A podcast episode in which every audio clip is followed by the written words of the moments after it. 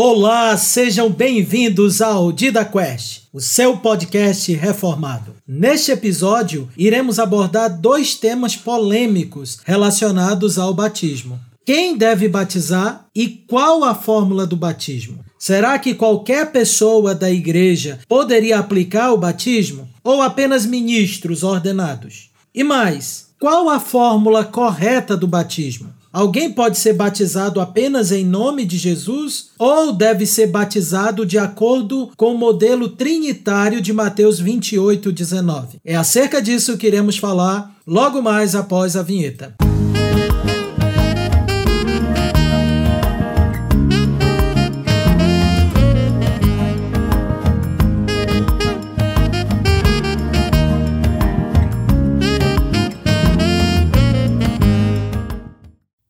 Deve batizar?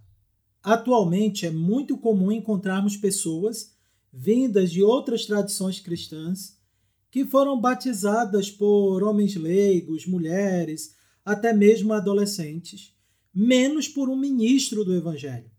A razão para isto é que estas igrejas não acreditam que apenas os ministros do Evangelho e dos sacramentos devam administrar ou ministrar os sacramentos.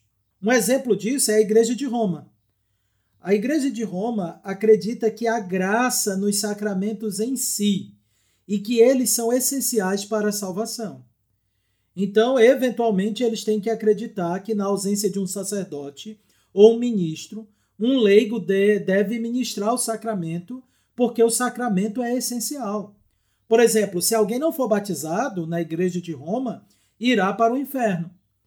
Se não tem ministros, alguém deve salvar o que está sem batismo. Logo, o leigo deve batizar.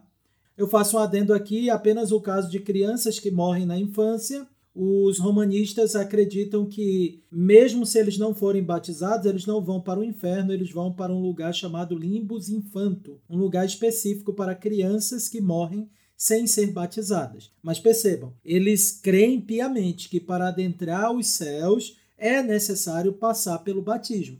Se não tem um sacerdote para batizar, se não existe ali um ministro para, ministrar o batismo, então qualquer pessoa pode fazer. Obviamente, vai se ter um critério para escolher uma pessoa mais habilitada entre os demais. No entanto, não há uma necessidade, em casos extraordinários, de um ministro, de um sacerdote ministrar o sacramento.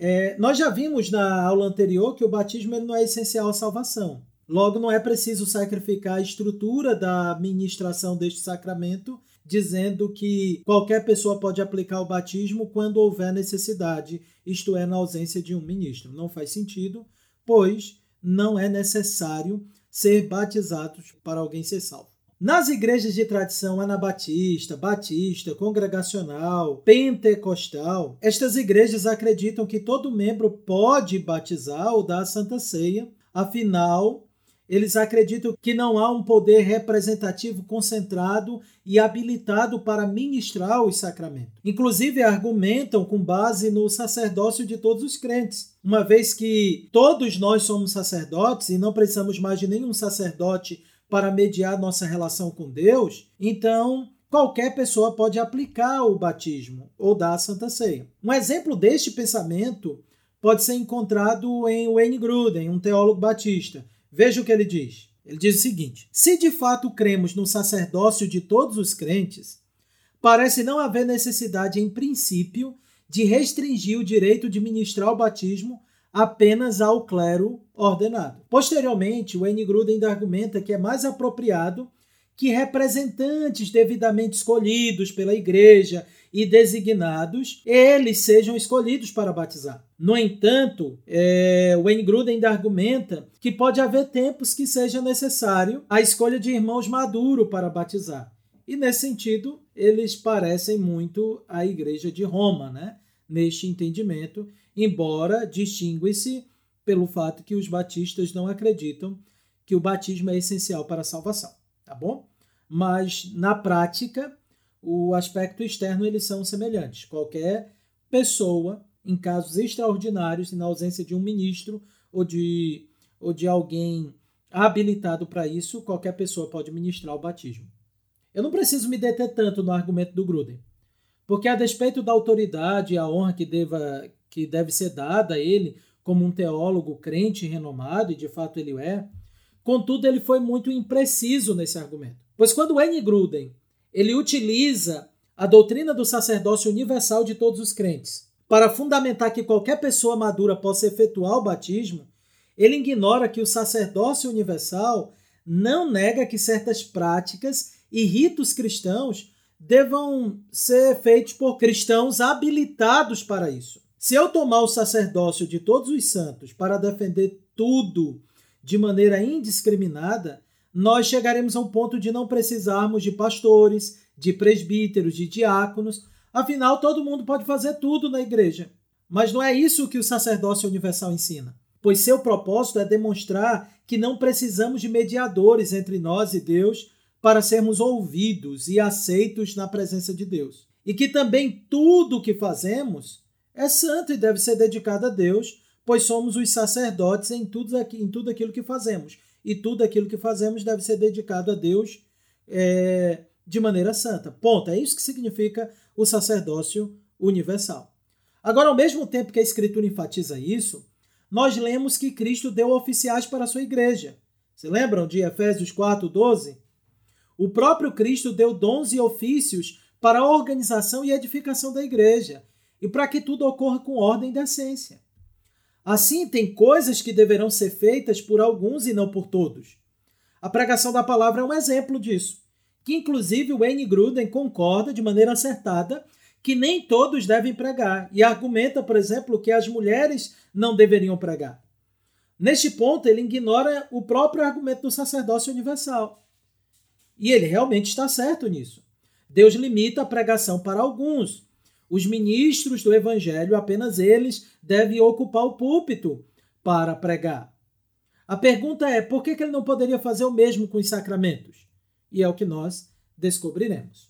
Então veja, diferente dos romanistas, anabatistas, batistas, congregacionais, pentecostais e afins, é muito característico no contexto reformado o entendimento de que apenas o ministro da palavra e dos sacramentos podem efetuar o batismo. Lois Berkoff, um teólogo reformado, afirma isso explicitamente quando diz: as igrejas reformadas calvinistas sempre agiram com base no princípio de que a ministração da palavra e dos sacramentos são entrelaçadamente unidas e que, portanto, o presbítero docente ou ministro é o único legítimo administrador do batismo. Em geral, consideravam como válido o batismo administrado por um ministro devidamente acreditado e em nome do Deus triuno. E bem antes de Lois Berkoff, o teólogo reformado François Torrentini já havia sido bem enfático quanto a este ponto ao dizer: afirmamos que o batismo ministrado por leigos, não importa de que sexo seja, é uma nulidade. E cremos que ele não pode ser corretamente ministrado por qualquer pessoa, exceto por um pastor legitimamente chamado, seja ou não em caso de necessidade. Veja como ah, o posicionamento reformado de Torrentini, séculos atrás, vai de encontro com a posição romana e com a posição anabatista, batista, congregacional e afins. Agora, a pergunta que nós devemos fazer é: quais os argumentos bíblicos podemos apontar para a necessidade de que o batismo seja ministrado por um pastor, por um oficial designado para isso? Podemos apresentar os seguintes argumentos. Em primeiro lugar, não temos nenhuma evidência bíblica de que alguém, exceto um oficial ordenado, tenha batizado alguém. E esse é um princípio muito importante. Nós vemos que Cristo deu ordem aos apóstolos para pregar e batizar. Encontramos no ministério de Cristo apenas os apóstolos batizando. Após a ascensão de Cristo, no período apostólico, nós encontramos a parte dos apóstolos apenas os evangelistas, ministros ordenados batizando pessoas, que é o caso de Filipe, batizando, por exemplo, o eunuco. Filipe era tanto um diácono e quanto um evangelista. E ele batiza não por ser um diácono, ele batiza por ser um evangelista. Então esse é o primeiro ponto. Cadê a evidência bíblica para alguém, exceto um ministro, um oficial, batizar? Não tem. Quando alguém defende que qualquer pessoa pode batizar, está agindo no silêncio da Escritura. Ou seja, está acrescentando algo que a Escritura não fala. E não há nem princípio para isso. Pois o princípio é que oficiais batizam, porque vemos oficiais batizando. Os mesmos que dão a ceia são os mesmos que batizam. E que são os mesmos que pregam.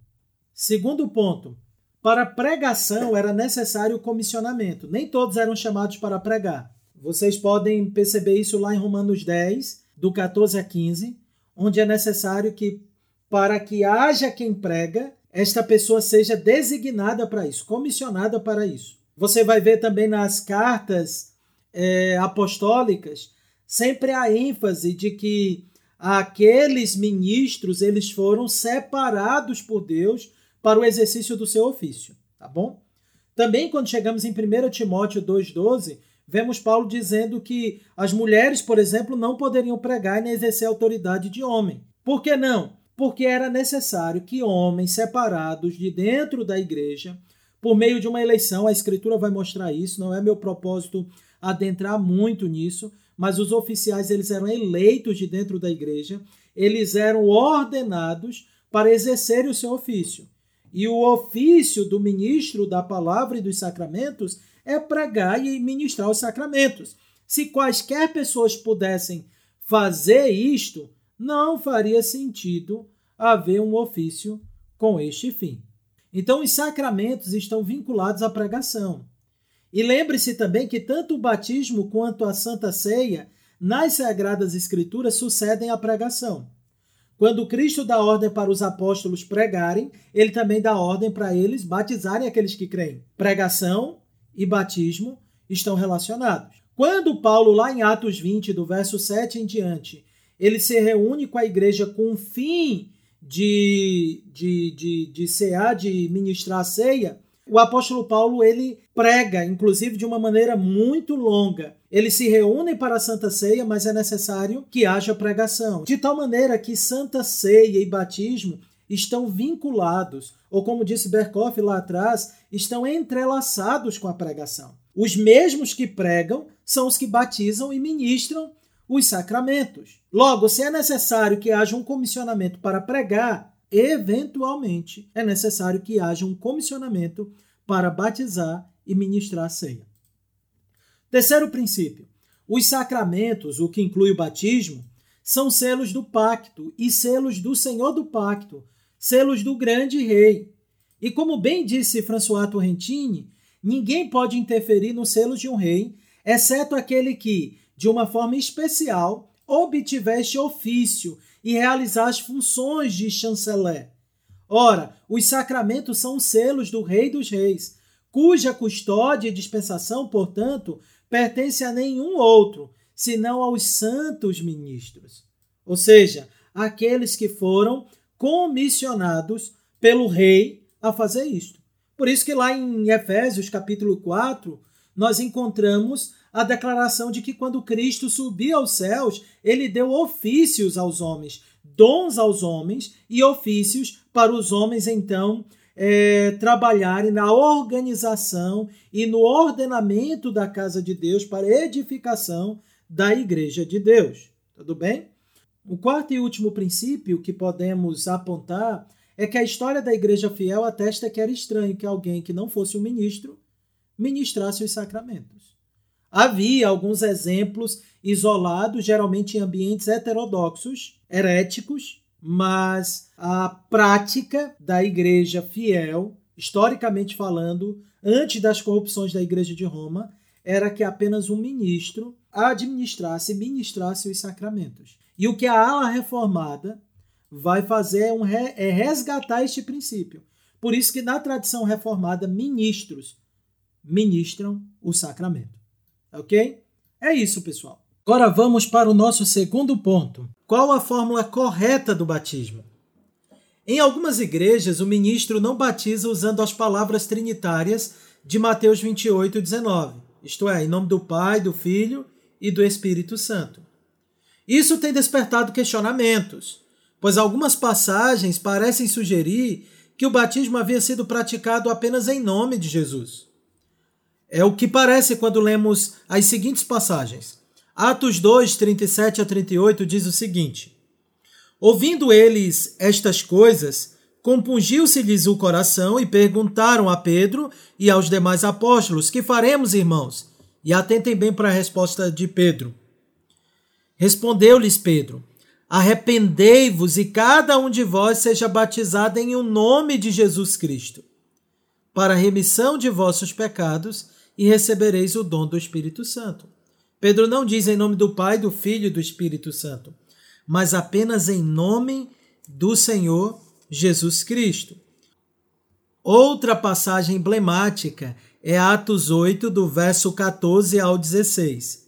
Diz assim: Ouvindo os apóstolos que estavam em Jerusalém que Samaria recebera a palavra de Deus, enviaram-lhe Pedro e João, os quais, descendo para lá, oraram por eles para que recebessem o Espírito Santo, porquanto não havia ainda descido sobre nenhum deles, mas somente haviam sido batizados em o nome do Senhor Jesus.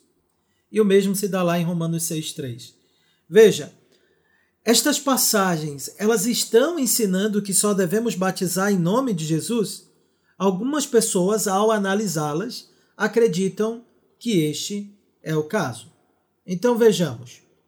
Em primeiro lugar, é necessário dizer que não há razões ou não temos razões para não batizar conforme a orientação de Cristo lá em Mateus, capítulo 28, versículo 19. Pois como bem pontuou o grande teólogo genebrino François Torrentini, Cristo prescreveu uma fórmula do batismo e a entregou à igreja. E isso é evidente à luz de Mateus 28, 19, onde o desígnio de Cristo era entregar a cerimônia a ser observada neste sacramento de modo que não apenas ensinou o que, devia, o que se devia fazer, mas também como se devia fazer. Isto é, ele ensinou o que era necessário é, para que acontecesse o rito. Sabemos muito bem, queridos irmãos, que quando uh, o Senhor Jesus Cristo ressuscitou e antes da sua ascensão, ele dá orientações ali em Mateus capítulo 28, do verso 18 em diante, orientações que deveriam ser observadas pelos apóstolos. Ele está prescrevendo coisas que não poderiam ser descartadas. Então, quando ele diz aos apóstolos que eles deveriam batizar em nome do Pai, do Filho e do Espírito Santo, se espera, é esperado que os apóstolos fizessem exatamente isto, ok? Em segundo lugar, um outro argumento que nós podemos apontar é que, assim como a fórmula da Santa Ceia foi mantida na igreja, não teria por que não preservar a fórmula do batismo. O que isso significa? Que quando Cristo instituiu a Santa Ceia, e aí nós vemos isso lá em Mateus 26, nós percebemos na história da igreja, mesmo no período bíblico, quando você abre é, 1 Coríntios capítulo, capítulo 11, e vemos Paulo dando orientações acerca da ceia do Senhor, Paulo repete exatamente as mesmas palavras da instituição da ceia. Ora, se isso aconteceu com a ceia, quando Cristo a instituiu, é esperado que também acontecesse com o batismo. Assim como ele disse que deveria ocorrer no batismo, é evidente, ou deveria ser evidente, que os apóstolos seguissem uh, os mesmos passos, repetissem a orientação que lhes fora dada. Outro argumento é que a igreja antiga não apenas entendeu corretamente que Cristo deu as orientações necessárias em relação ao batismo, como a igreja praticou estas orientações de Cristo em relação ao batismo. Um documento antigo, né, dos primeiros séculos, eu já falei dele em áudios anteriores, a Didaquê, ela orienta que o batismo deveria ser aplicado em água corrente ou por aspersão, em nome do Pai, do Filho e do Espírito Santo. Este era um documento, queridos, popular e comum, o que demonstra que a prática da igreja era batizar em nome do Pai, do Filho e do Espírito Santo. Então não deveria haver dificuldades em batizar no modo no modo trinitário, exceto entre aqueles que negavam a doutrina da Trindade. E aqui prestem bem atenção, antes da gente analisar os textos bíblicos e entendermos a interpretação adequada. Nós vamos encontrar na história alguns movimentos, alguns grupos não batizando no modo trinitário por uma razão é, heterodoxa, isto é, por uma razão herética, uma razão antibíblica, porque estes grupos negavam a doutrina da Trindade. Né? Um dos primeiros grupos nesse sentido a, a fazer isto foram os monarquianistas. Eles eram hereges que negavam a doutrina da Trindade, da Trindade, afirmando que só havia uma pessoa na divindade. É por isso que eles são chamados de monarquianistas, né? Monarquianista vem de monarquia, que é governo de um só. Como eles negavam a doutrina da Trindade e defendiam um unitarismo, e por isso eles foram chamados de monarquianistas, governo de um só, de uma só pessoa. Haviam dois tipos de monarquianistas ali no início da Igreja Antiga. Havia os dinamistas, que negavam a divindade de Cristo, afirmando que Jesus foi apenas revestido de poder, e isto por ocasião do seu batismo. Como a palavra grega para poder é dinamis, né, poder, eles foram chamados de dinamistas, tá bom? E eles diziam que Jesus não era Deus, mas foi apenas revestido de poder, foi feito filho de Deus, foi elevado por ocasião do seu batismo. Da mesma forma, afirmavam que o Espírito Santo não era uma pessoa, mas apenas um poder, uma força. Era algo impessoal, tá bom?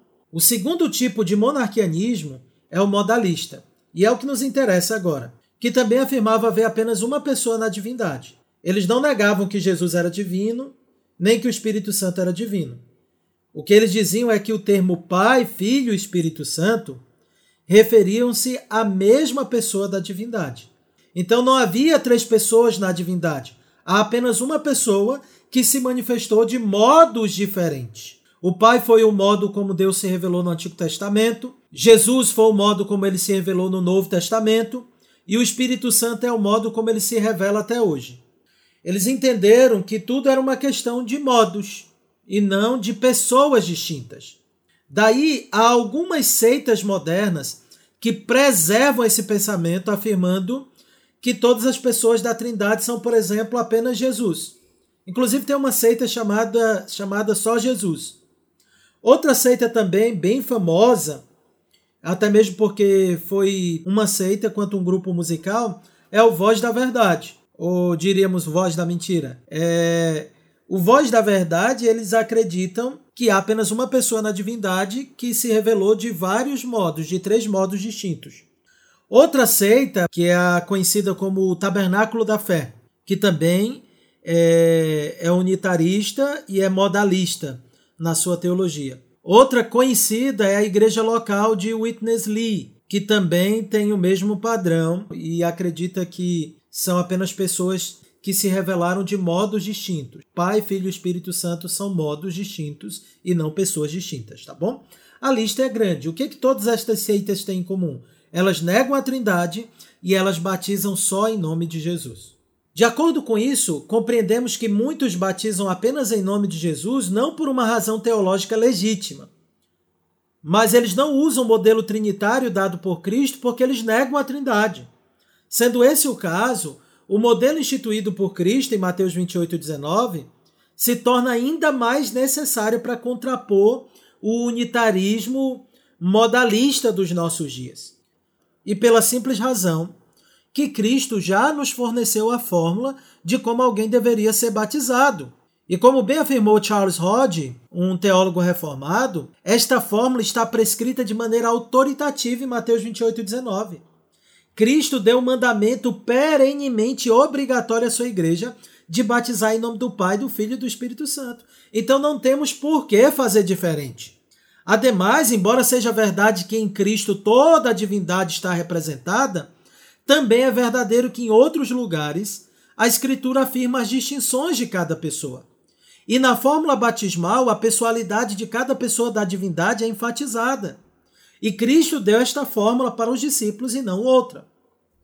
Contudo, ainda precisamos esclarecer os textos que parecem indicar um batismo apenas em nome de Jesus.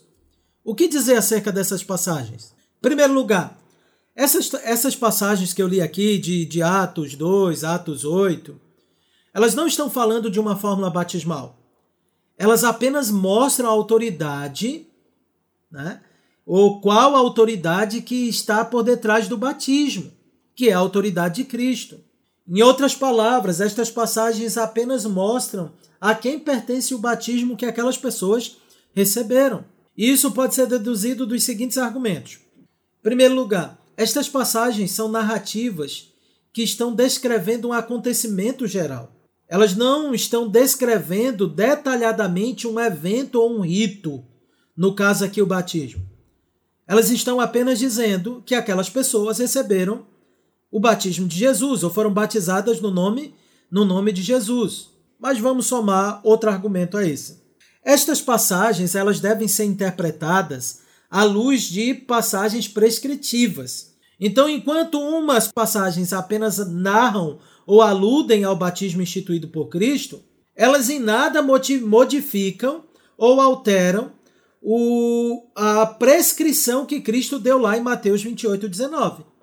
Então não há uma contradição entre, entre, esses, entre esses textos, tá bom?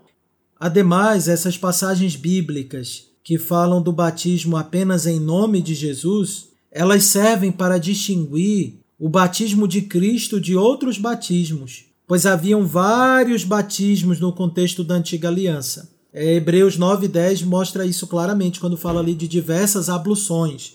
Abluções são batismos, né? Haviam diversos batismos. Um exemplo disso é o batismo de João, que era distinto do batismo de Cristo. Quando algumas dessas passagens falam de pessoas que foram batizadas em nome de Jesus, elas implicam que o batismo que estas pessoas receberam não foi o batismo de João ou de outra pessoa, mas o de Jesus. Inclusive, se você abrir lá em Atos 19, do verso de 1 a 5, isso é muito claro. Onde pessoas foram batizadas por João e depois elas precisam ser batizadas no nome de Jesus. Então, o batismo no nome de Jesus é para contrastar com todos os demais batismos que existiam naquela época.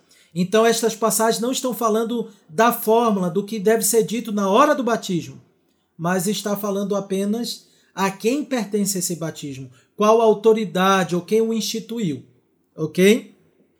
E no contexto bíblico, falar e agir em nome de outro era agir debaixo da autoridade dessa pessoa. Inclusive, o termo grego para o nome, para nome, né, pode às vezes significar também autoridade no nome de Jesus é literalmente na autoridade de Jesus. Assim, quando alguém batiza como Cristo ordenou, isto é, em nome do Pai, do Filho e do Espírito Santo, está aplicando ou ministrando o batismo de Cristo. O batismo instituído é autorizado por ele. E quem é batizado assim é batizado em nome de Jesus, embora a fórmula tenha sido trinitária, mas é batizado no, no, no nome dele, porque quem instituiu esse batismo foi ele.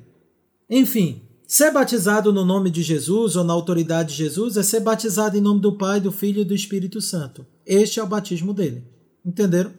É isso, pessoal. Até a próxima. Um abraço.